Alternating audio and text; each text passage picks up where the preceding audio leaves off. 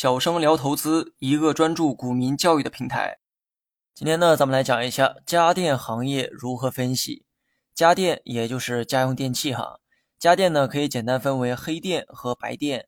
黑白主要是以电器表面颜色划分的，比如说电视、电脑属于黑电的范畴，冰箱、洗衣机属于白电的范畴。不难发现，家电中白色电器更多。所以很多时候，人们口中的家电主要就是指白电。家电行业从供需角度分析，未来在国内能增长的空间啊很小。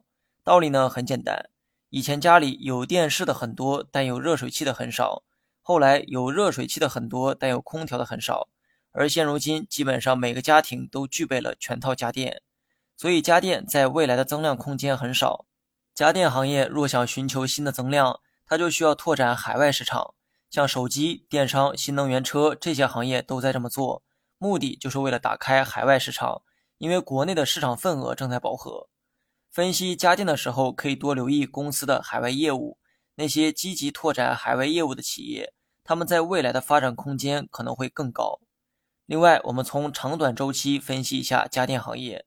从长期来看，家电的发展主要依赖于人均收入。如果人均收入不断的提高，人们消费家电的热情也会越高，那么决定人均收入的又是什么呢？没错，是经济哈。经济不断向前发展，人均收入就会不断提高。那么从这一点来看，家电股的长期表现还是可以期待的。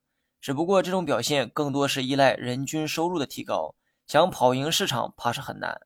理由呢？刚才也说过哈，国内的增量空间很小，除非能拓展海外市场。单靠国内的营收，即便日后有增长，也是随着人均收入的提高而增长，很难跑出超额收益。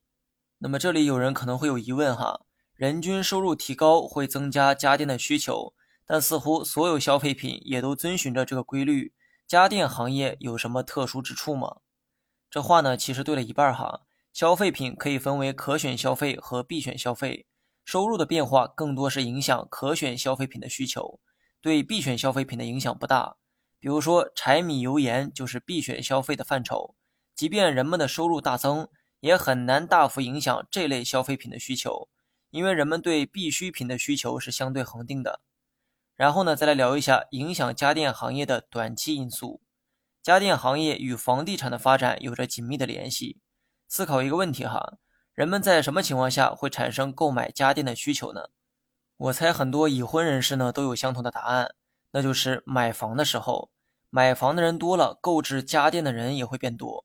楼市的兴衰会间接影响多个行业，比如说家电、家具、家装、建材、物业、园林等等，其中家电就是其中之一。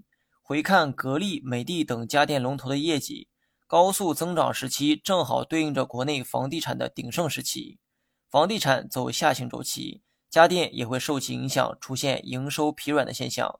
上文说过哈，家电在国内市场的增量空间变得很小，原因之一也跟房地产有关。